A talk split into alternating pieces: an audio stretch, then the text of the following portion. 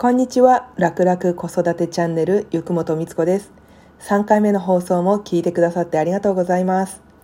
今日皆さんにお伝えしたい内容はイライラが増えた時は家族の中のルールを見直そ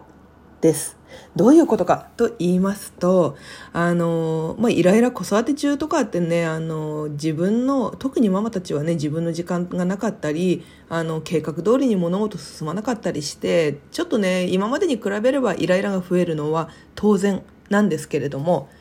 ただ、あんまりね、あの、イライラしてもしんどいじゃないですか。なので、イライラが増えて、ちょっとしんどいなっていう時に、試してみてっていうことをお伝えします。で、それがさっきも言った通りで、家庭内のルールを見直すっていうことなんですね。例えば、洗濯を毎日するっていうのを2日に1回にしてみるとかですね、掃除をするのは、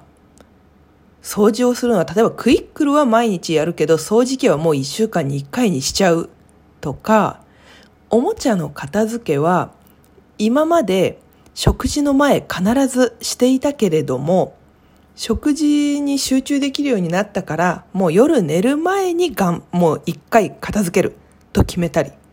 など、家の中で今までこれはやらなきゃいけないって思っていたことを、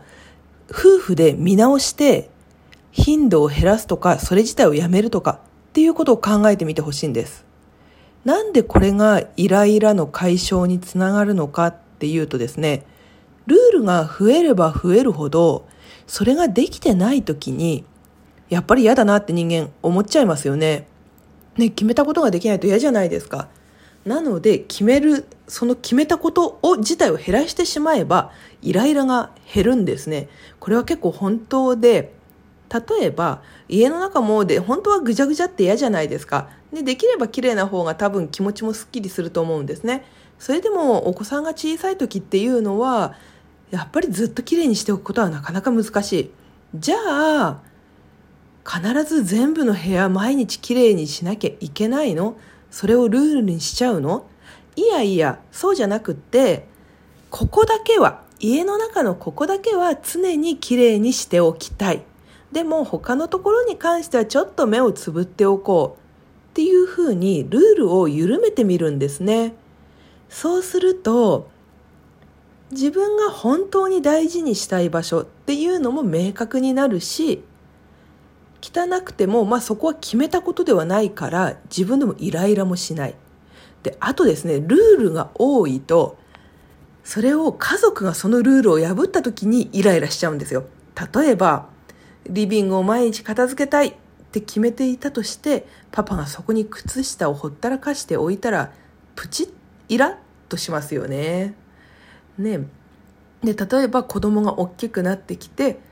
もう食事の前必ず片付けをするって決めてて片付けなかったら子供に注意したくなりますよね。でも一日の最後に片付けをすればいいんだって決めていれば食事3回あるけどそこはイライラがなくなるじゃないですか。